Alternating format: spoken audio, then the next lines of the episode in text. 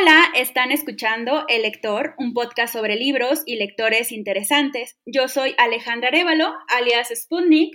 Puedes encontrarme en redes como soy-sputnik. Este podcast es patrocinado por Bookmate, una aplicación que te permite leer, escuchar y comentar millones de libros en tus dispositivos móviles por tan solo 79 pesos al mes. Encontrarás en la descripción un código promocional para probar Bookmate gratis. Hola a todos, bienvenidos a un nuevo episodio de El Lector me da mucho gusto que continúen escuchándonos. El día de hoy tenemos a un invitado muy especial y él es Agustín Cadena. Hola Agustín, ¿cómo estás? Hola, bien, gracias. Ay, qué bueno que aceptaste nuestra invitación y agradezco mucho tu tiempo para compartir con nosotros tus experiencias de lectura. Em, para quienes nos escuchan, como siempre, les platico un poco sobre nuestro invitado. Agustín Cadena es narrador, poeta, autor de libros para niños y jóvenes, ensayista y traductor. Estudió la licenciatura en Letras y la maestría en Literatura Comparada en la Facultad de Filosofía y Letras de la UNAM y durante 12 años fue catedrático en la licenciatura de Letras de esta misma. Fue profesor de la Universidad Iberoamericana y del Austin College de Texas. Actualmente imparte clases de la Universidad de Debrecen en Hungría, donde también tiene un taller de creación literaria. Desde sus primeros libros, la obra de Agustín Cadena ha tenido una recepción muy entusiasta de parte de los críticos más importantes de México y ha despertado el interés de especialistas en el extranjero.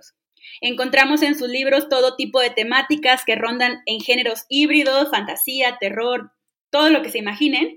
Y pues ha publicado casi 30 libros de todos los géneros, como les digo. También ha sido traducido a distintos idiomas. En fin, esa es la presentación. Gracias de nuevo, Agustín, por estar aquí. Gracias por invitarme. Bueno, mira, eh, este podcast es, es, una plática que tengo normalmente con lectores que a mí me parecen súper interesantes y pues da la casualidad de que la mayoría también son escritores. Entonces, bueno, no es casualidad, pero ajá, me gustaría que nos contaras un poco sobre cómo inició contigo esta experiencia de leer y después de escribir. Sí, eh, pues em, soy de una familia de lectores. Mi papá y mi mamá ambos eran lectores y mis tíos también.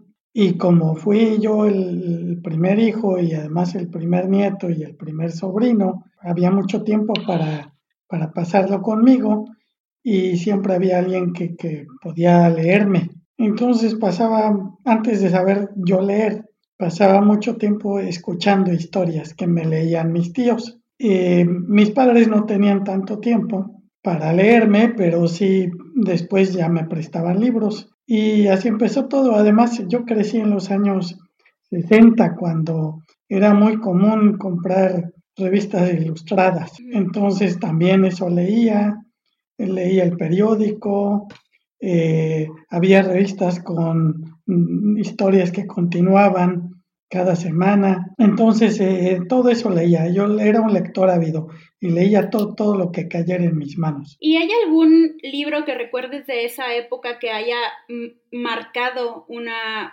bueno, yo sé que todos los libros nos marcan de alguna manera, pero inevitablemente nos topamos con alguno que siempre recordamos. ¿Cuáles dirías que son esos libros de esa época? Para mí fue un libro muy importante, fue La Divina Comedia porque era un libro prohibido. Es que mi, mi madre tenía un ejemplar grande de pastas duras con ilustraciones de Gustave Doré. Entonces, eh, bueno, creo que la mayoría de la gente conoce esas ilustraciones tan famosas. El, hecho es que mi, mi, mamá pensaba que eran imágenes demasiado fuertes para, para mí, que tendría cinco años. Eh, el libro estaba en donde yo no pudiera alcanzarlo. Y, y como era un libro prohibido, pues por prohibido era más atractivo para mí. Así que lo, lo deseaba mucho y cuando pude llegar a tenerlo en mis manos estaba feliz. Así que fue de los primeros libros que en cuanto pude leer eh, empecé a, leer eh, por lo menos algunas partes. Ya después podría leerlo completo. Qué bueno que mencionas respecto a los libros prohibidos, porque, bueno, yo sé que tu trabajo va por muchísimos este, estilos, pero particularmente también tienes libros que son para niños. Entonces, me gustaría saber si tú considerarías, por ejemplo, que recuerdes a ese niño de cinco años que quería leer la Divina Comedia, ahora habría también esa, ¿crees tú que habría esa prohibición con los niños, eh, sobre todo con estas temáticas? Eh, yo, creo que los niños son suficientemente inteligentes para entrar en un libro si, si pueden comprenderlo. Igual, si no lo entienden, lo dejan. Entonces, cuando, yo estaba en la primaria, fui una vez a la biblioteca municipal de mi pueblo y, le pregunté al bibliotecario si tenía alguna obra eh, grande acerca de las cruzadas. Y entonces se me quedó viendo como que qué cosa rara era este niño y me dijo que esos libros no eran para mi edad y no me los quiso prestar. Entonces yo me fui de ahí muy frustrado y, siempre eh, tuve resentimiento con esa historia, que bueno, que por qué alguien que tenía esa idea que, tal vez era eh, atinada con, con algunos niños, pero no con todos. Si yo quería leer las cruzadas era porque me sentía capaz de leer sobre las cruzadas. Sí, creo que es complicado, ¿no? Como bueno, a mí particularmente me parece que incluso los libros para niños no son para niños nada más, sino que también son para, pues para cualquier persona que se los encuentre. Eh, en tus libros específicamente que, que, varían en estos géneros, ¿tú crees que hay una dificultad o alguna diferencia que tú notas al momento de escribir entre pensando en la audiencia a la que vas? O sea, ¿qué dificultad crees que hay o no la hay o qué es diferente para ti al momento de decir, bueno, acá voy a escribir para adultos, acá voy a escribir para niños? Sí, yo, yo creo que sí hay, hay mucha censura en el género y es, es una censura que viene en gran parte de, de los maestros, de, de, la gente que hace los programas de la SEP, eh, muchas veces de los padres también. Pero afortunadamente eh, también entre estas personas hay hay quienes son más abiertos y yo he tenido una enorme suerte de, que mis editoras, eh, que han sido todas mujeres, mis editoras eh, hayan tenido eh, el, ojo y la confianza de, apostar por mis libros. Entonces, aunque sí sé que hay, que hay censura, he tenido mucha suerte con ella. y, bueno, gracias a que hemos podido pasar a través de, eh, ese filtro, me he encontrado con lectores maravillosos, muy sensibles, muy inteligentes, muy, muy perceptivos. ¿Y hay alguna diferencia que tú disfrutes más respecto a escribir para algún tipo de, audiencia o incluso género? Porque también veo que eh, también traduces, entonces, ¿cuál si, si, crees que hay una diferencia o disfrutas más un género o, u otro? Sí, yo, yo llegué un poco tarde a la literatura infantil y juvenil. Mis primeros 10 libros o algo así eran para adultos. Y, ah, muchos de mis contemporáneos ya estaban escribiendo para niños cuando yo todavía ni siquiera leía del género. Entonces lo que pasó fue que me, empecé a dar cuenta que la literatura para adultos, que ahora eh, encuentra lectores, eh, es una literatura demasiado sociológica para mi gusto eh, y, se ha perdido en la literatura para adultos el sentido de la aventura, que para mí siempre ha sido muy importante. Entonces, como yo quería escribir eh, historias de aventuras, encontré que mi, público ideal eran jóvenes que tienen ese sentido, que lo comparten conmigo. Así que yo creo que definitivamente escribiendo para jóvenes es como me siento más cómodo. Porque también de alguna manera en tus libros hay este estilo fantástico que muchas veces pues no es lo más que notamos en este momento en la literatura contemporánea mexicana, pero sí creo que tenemos una tradición de lo fantástico. ¿Cuáles dirías que son tus libros o los autores que te han formado con este tema? Para hablar de, tradición, eh, tradición es un concepto que se refiere a, la, continuidad a través de varias o muchas generaciones de un elemento cultural. Entonces yo no, creo que tengamos una tradición de lo fantástico todavía. Tenemos una tradición de lo real maravilloso que, se va pues a, a la cultura oral a la narración oral, al, mundo rural. Mi, abuela materna era de la Sierra Madre Oriental, de, un pueblo que estaba lleno de historias de fantasmas. Y antes también de que yo supiera leer, mi, abuelita se ponía a contarme historias de allá, que no me las contaba como ficción, me las contaba como historias reales. Pero si las pones por escrito, se venderían como ficción se, ofrecerían al público como ficción. Entonces, yo entendía que no eran ficción, entendía que eran historias reales. Y creo que esas tardes y noches eh, escuchando eh, cuentos de, espantos eh, han influido mucho y siguen influyendo mucho en mi escritura y, con ellos pues lo que realmente es, una tradición, que es la tradición de la narración rural mexicana me gusta que lo, que lo detalles porque creo que no muchos lectores tenemos claro esta diferencia entre lo fantástico y lo real maravilloso. ¿Cuáles creerías que son esas características que hacen diferente uno del otro, específicamente en la literatura mexicana?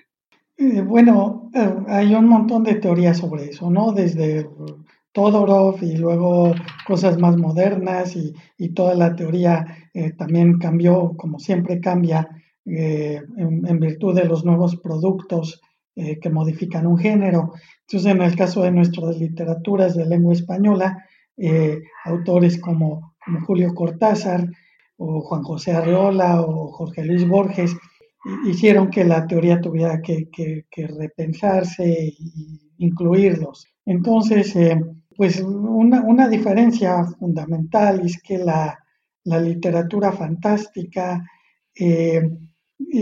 hablar de lo fantástico es ya un concepto cultural que nos ubica en la cultura occidental. Y, la cultura occidental no es exactamente lo mismo que la cultura indígena. Entonces, la, cultura indígena ha tenido que defenderse mucho de la presión de la cultura occidental.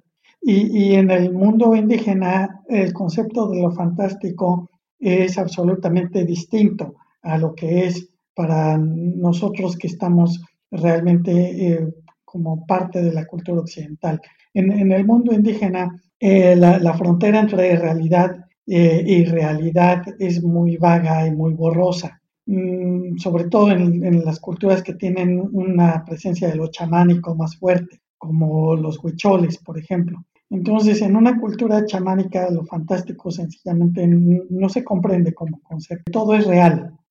basta con que algo lo puedas imaginar para que sea real. Entonces, eh, así, de, esta manera, te decía que en, el mundo rural de mi abuela, pues las historias de fantasmas no eran ficción, eran historias reales. Y, eso se ve, también a mí me, fascina verlo como, por ejemplo, hay personas en el mundo rural que pueden leer Pedro Páramo y, y no solo no lo ven como ficción, sino que además te comentan y te dicen, Ah, claro que sí, yo también conozco historias así. Fíjese que en mi pueblo también pasaba esto y esto otro, y relacionan la, novela con su propia experiencia. Entonces, lo real maravilloso es aquello que, es eh, maravilloso desde un, desde un contexto cultural, pero es real eh, he visto desde otro contexto cultural. Las historias de zombies, por ejemplo, del Caribe que es para, para la gente que vive allá son historias reales, realistas incluso, pero para el lector occidental son historias fantásticas o, en este caso, de lo maravilloso. Muy bien, me parece eh, que todavía nos queda mucho por repensar justo esta manera en que metemos estas características en las historias que nosotros leemos y bueno, ustedes escriben. Me gustaría saber ahora cómo ha repercutido ese pensamiento que tienes, esas historias que te contaba eh, tu abuela en tus novelas, en tus cuentos, eh, en lo que has escrito tanto para niños como para adultos. Sí, pues bueno, te decía que, está, está muy presente todo eso. En, mis novelas em, infantiles y juveniles em, coexisten un tratamiento realista de, de la ficción con elementos que, se considerarían fantásticos, que es lo que yo te decía que vienen de, pues de, tradiciones eh, muy antiguas. Por ejemplo, tengo novelas juveniles con elementos de la mitología griega.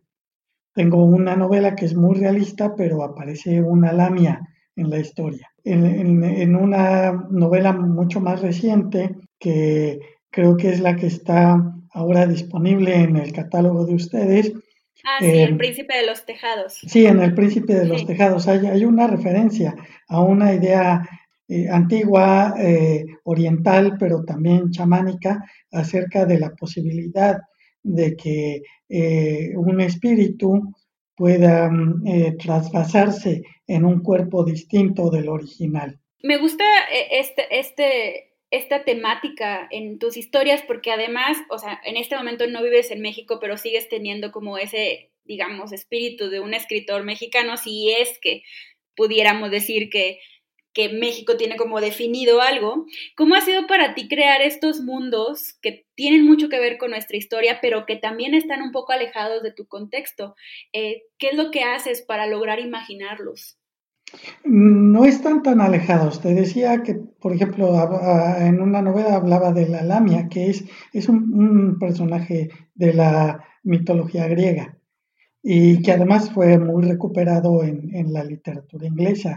Eh, por ejemplo, en el, gran poema de Keats que lleva el título Lamia. Eh, estos elementos fantásticos, mitológicos, eh, legendarios, están presentes en, el sustrato ancestral de las culturas europeas. O, en algunas de mis novelas hay fantasmas. En una de mis novelas más recientes, Casa de los Tres Perros, pues los fantasmas son los protagonistas de la historia y, la literatura inglesa, eh, más todavía que otras literaturas europeas, está llena de historias de fantasmas. Sí, claro. Finalmente todo se va englobando en como en, el imaginario que tiene Agustín Cadena de, sus personajes, porque también noto que luego hay ciertas referencias curiosas entre tus historias. Eh, ¿Es a propósito como esta, esta idea de ir uniendo estos libros en un solo universo? Sí, sí, sí es a propósito, claro. Yo percibo la literatura como una red, entonces, eh, en donde hay múltiples correspondencias y los libros eh, dialogan entre sí. Entonces, no es solo que, en mis libros haya referencias a otros libros míos, sino que también en todos mis libros hay referencias a otros libros de otros autores. ¿Cuáles dirías que son esos autores que están ahí referenciados? Eh, depende mucho de, la obra. Te decía que en la, de la Lamia, bueno, hay referencias a John Keats y a la mitología griega, pero en La Casa de los Tres Perros son otras. Ahí hay muchas referencias a Marcel Proust, eh, no sé, eh, en, en, El Príncipe de los Tejados hay también una referencia a un espacio prustiano. En, mis novelas para niños más chiquitos, que son La Guerra de los Gatos, hay, hay referencias a la historia de México y, en la secuela eh, hay referencias a Pedro Páramo. Entonces, sí, dependiendo de, del libro, trato de, de, generar estas correspondencias, este diálogo intertextual, para que así el, el lector pueda leer mis libros digamos, a los 10 años de edad y, si le gustaron y vuelve al libro a los 20 años, entonces encuentre nuevos significados que no había percibido en su primera lectura.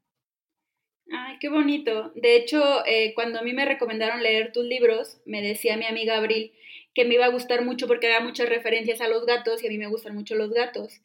¿Cuál es tu relación con ellos? Porque sí me di cuenta que hay ahí varios personajes no, en todas mis novelas, pero sí en, muchos de mis libros para niños, para adolescentes y para adultos hay gatos. Entonces sí, sí es un, animal con el que me siento muy identificado. En, mi casa en México, pues siempre hemos tenido gatos. ahora, actualmente, como es una casa grande, tenemos 30 gatos. Y no estoy exagerando, ahí, están a veces eh, Mm, he mostrado fotos. Entonces, eh, sí, acá en, mi casa en Europa eh, no tenemos porque tanto mi, esposa como yo viajamos con frecuencia, entonces eh, es muy complicado tenerlos o, llevarlos. Pero, pero en la casa de, los padres de ella, donde descansamos, también tenemos cuatro gatitos. ¡Wow! Qué, maravilloso, ¿no? O sea, porque, insisto, a mí me gustan mucho los gatos, entonces siempre que me encuentro libros de gatos, eh, disfruto mucho con estas historias que justo ahí algo pasa en el principio de los tejados. Entonces, a mí también me gustaría en este podcast, antes de, pues de cerrar y llegar a las conclusiones, preguntarte un poco sobre tu papel como profesor en este ámbito de la, de la enseñanza de la literatura. Eh, ¿Cómo ha sido para ti vincular la escritura, o sea, tu papel como escritor, con tu papel como profesor con personas que están escribiendo? No todos mis alumnos están escribiendo, pero sí todos son lectores, porque doy clases de literatura solo que no todos los que eh, leen escriben. Con los que escriben, pues mi relación es como la de cualquier mm, oficial de, un, de, un, trabajo manual que tiene aprendices. Es decir, si pensamos en un alfarero que tiene unos jóvenes que quieren aprender a hacer cántaros, pues más o menos es, es la misma relación, es explicarles que, cómo funciona el barro, cómo hay que tocarlo, cómo hay que darle forma, cómo evitar que, tenga accidentes, que, tenga partes que no están parejas, cómo hacer que se vea más bonito, que tenga equilibrio, eh, ayudarles a corregir lo que ellos mismos hacen, eh, eh, tratar de acompañarlos hasta que lo hagan de modo que estén satisfechos con el producto. Entonces, esa es, la relación, es una relación centrada en lo técnico. En cambio, mi relación con mis alumnos lectores es diferente, es, es enseñarles a leer, a leer literatura, porque la mayor parte de, las personas que, podemos leer eh, un, un instructivo de una licuadora, Creemos que por eso sabemos leer, pero no es verdad. Es, muy diferente saber leer literatura e incluso hay muchos estudiantes de, esto que no saben leer todavía, que no, no, que no encuentran la manera de hacerlo de una manera que les permita eh, hacerse de una visión conjunto, de una visión orgánica de la obra literaria. Claro, eh, mencionabas que das clase de literatura latinoamericana. ¿cuáles dirías que son los libros que mejor han funcionado para meternos en este mundo de la literatura latinoamericana? Y te lo digo porque este podcast luego sí lo escucha gente que no vive aquí, entonces igual sería bueno mencionarlo. Han sido pocas las veces que he dado clases de literatura mm, latinoamericana. He dado clases de muchas cosas, de, teoría literaria, de literatura inglesa, de literatura mexicana. Eh, aquí en Europa eh, hay interés en la literatura mexicana, entonces muchas veces eh, los coordinadores de mi instituto de la universidad me, han pedido mantener esos cursos de literatura mexicana. Y, dentro de eso, un autor al que yo siempre vuelvo y que les gusta a mis alumnos es, Juan Rolfo. y, bueno, aparte también con frecuencia doy cursos de literatura de subgéneros por ejemplo, hace un par de meses estuve dando un curso de, sobre los eh, zombies en la literatura eh, en general. El año pasado di uno de vampiros, eh, luego di uno de horror en general. Hace unos años di uno de literatura policíaca que se parece mucho a la de horror porque, bueno, está el crimen como elemento en común y así. Antes de terminar, siempre le pregunto a mis, a mis invitados qué es lo que están leyendo en este momento, que nos quieran recomendar, que estén en su mesita de noche, que justo acaban de terminar, que estén ahí esperándolos a lo mejor, pero que tengan muchas ganas de leerlos para que nos llevemos algunos de tarea. Como aquí estamos eh, saliendo apenas de la cuarentena, cuando empezó hace casi tres meses o tres meses ya, eh, yo decidí que me iba a pasar la cuarentena leyendo eh, alguna cosa de muchas páginas de las que quiero releer, porque además pocas veces me llaman la atención las novedades. Soy un, lector que prefiere releer sus libros amados Entonces, eh, eh, lo que me puse a releer en esta cuarentena fue El, Señor de los Anillos. Entonces, eso es lo que tengo aquí en, mi escritorio. ¿Estás en algún libro en especial o es que la verdad yo no he leído El Señor de los Anillos, es mi está en mi lista de libros que tengo que leer y que nada más no, no me he dado ese tiempo, pero no sé si es un tomo, dos tomos o cómo funciona. Sí, bueno, son, son tres, eh, tres libros aunque cada libro está dividido en, varias partes. Entonces yo estoy como a la mitad porque he estado leyendo el libro y consultando constantemente eh, obras de referencia sobre El Señor de los Anillos. Tengo también aquí en el escritorio un atlas de Tolkien, de la Tierra Media, que es su espacio, eh, un diccionario de sus personajes, y, eh, una guía a las distintas edades de ese mundo ficcional. Pues muchísimas gracias por la recomendación. Yo creo que sí habrá quienes escuchan este podcast que ya leyeron El Señor de los Anillos y se han de ver emocionado. Yo sí me lo llevo de tarea porque sé que es un libro que, que pues marcó mucho de lo, de lo que se conoce como literatura fantástica, entonces me lo llevo de tarea para terminarlo. Y pues yo siempre le recomiendo un libro a quienes nos escuchan que tenga relación con lo que hablamos el día de hoy en el episodio. Y pues ya lo mencionamos, pero va de nuevo, El Príncipe de los Tejados de Agustín Cadena está disponible en Bookmate para que lo lean, conozcan un poquito de lo que hablamos hoy y pues nada, o sea que entren a, a este mundo un poco extraño, pero que estoy segura que les va a gustar muchísimo. Muchísimas gracias Agustín por estar en este episodio. Muchas gracias Alejandra, muchas gracias a todos los que nos escucharon. A los demás también gracias y nos estamos escuchando en un siguiente episodio. Adiós.